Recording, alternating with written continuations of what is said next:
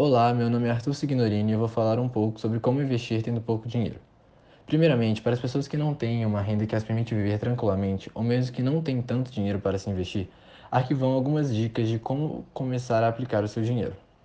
Primeiro, a pessoa deve ter em mente que ela tem que conseguir separar e poupar a sua renda, a princípio cortando gastos desnecessários, com o intuito de construir uma reserva emergencial. Essa reserva de segurança deve ser usada em casos de crises e em situações extremas,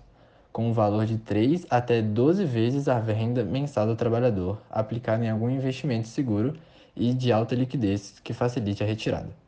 Dessa forma, é ideal que alguém ganhe R$ 1.100 por mês, tenha R$ 3.300 a R$ 13.200 investidos em algo com pouco risco, como a renda fixa, formando seu caixa.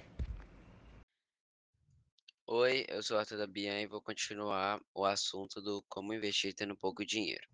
Bom, eh, continuando, eh, feito a sua reserva emergencial, a pessoa pode finalmente passar para os investimentos de fato.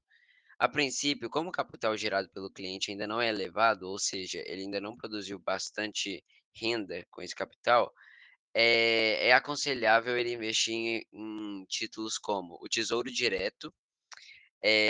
o os fundos imobiliários, que nada mais são do que, eh, você comprar parte dos lucros, eh, de imóveis que estão sendo alugados, fundos de investimentos moderados, ou seja, aqueles que têm riscos médios para baixos, e ações NFTs, que englobam vários tipos várias ações, eh, na mesma. Bom, portanto, esses são os ativos mais recomendados para as pessoas que querem receber dividendos, eh eh, a longo prazo. Ademais, em caso de um investidor conservador, as próprias rendas fixas usadas na reserva emergencial são alguns dos mais seguros investimentos que têm como vantagem o longo prazo e a previsibilidade de seus lucros. Eh, o que pode ser mais visado pela maioria das pessoas, que não tem muito tempo para ficar, eh, mexendo com as ações, fiscalizando elas dia a dia, e optam por pela segurança, abrindo mão de uma parte do dinheiro.